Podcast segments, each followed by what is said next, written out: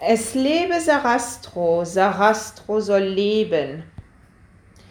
Er ist es, dem wir uns mit Freuden ergeben.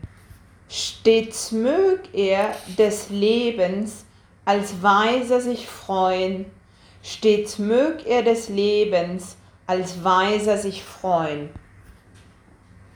Er ist unser Abgott, dem alle sich weihen. Er ist unser Abgott, dem alle sich weihen. Es lebe Sarastro, der göttliche Weise, er lohnet und strafet in ähnlichem Kreise.